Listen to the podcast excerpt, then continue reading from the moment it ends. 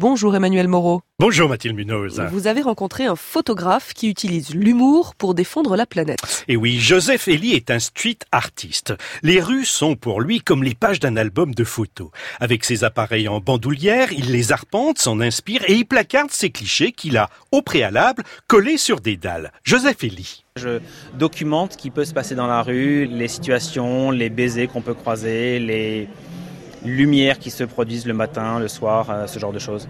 Et ce que je fais ensuite, c'est que je rends la photo au lieu, je la recolle sur le lieu où je l'ai prise, je la colle au mur, je peux la coller sur un banc, je peux la coller au sol, je peux la coller à mi-hauteur ou en hauteur.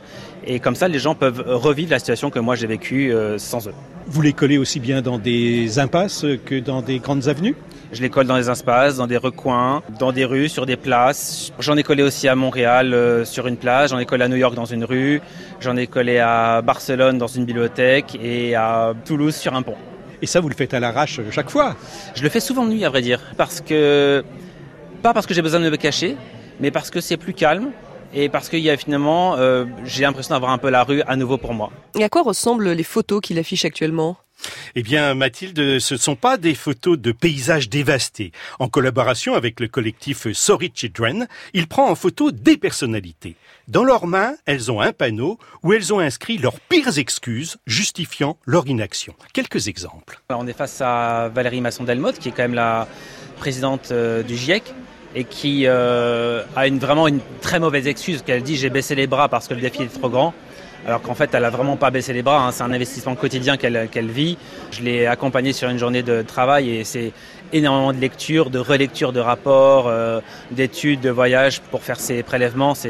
Voilà, donc elle a vraiment pas baissé les bras et c'est vraiment le message qu'on veut envoyer, c'est que c'est des fausses excuses qu'on se donne à nous, mais on peut clairement pas se contenter de ces mauvaises excuses. Quoi. Et elle, c'est vraiment pas ce qu'elle fait. Et sa photo, vous l'avez mise où? On l'a collée sur le CEA, donc c'est un peu une de mes fiertés quand même, parce que c'est un organisme euh, euh, mythique en France. Elle est collée sur l'entrée sur du CEA et, et, ça a été accepté, à vrai dire. Et là, vous avez une belle excuse, ce monsieur qui est à genoux sur sa poubelle. Oui, c'est une photo que j'ai prise à Bordeaux d'Alex Mafoudi et qui dit euh, J'ai voté ». Et ça, c'est sa pire excuse. Seulement quelques photos prises par Joseph sont affichées dans les rues, Mathilde, mais toutes sont sur le mur de la page Facebook de Sorry Children.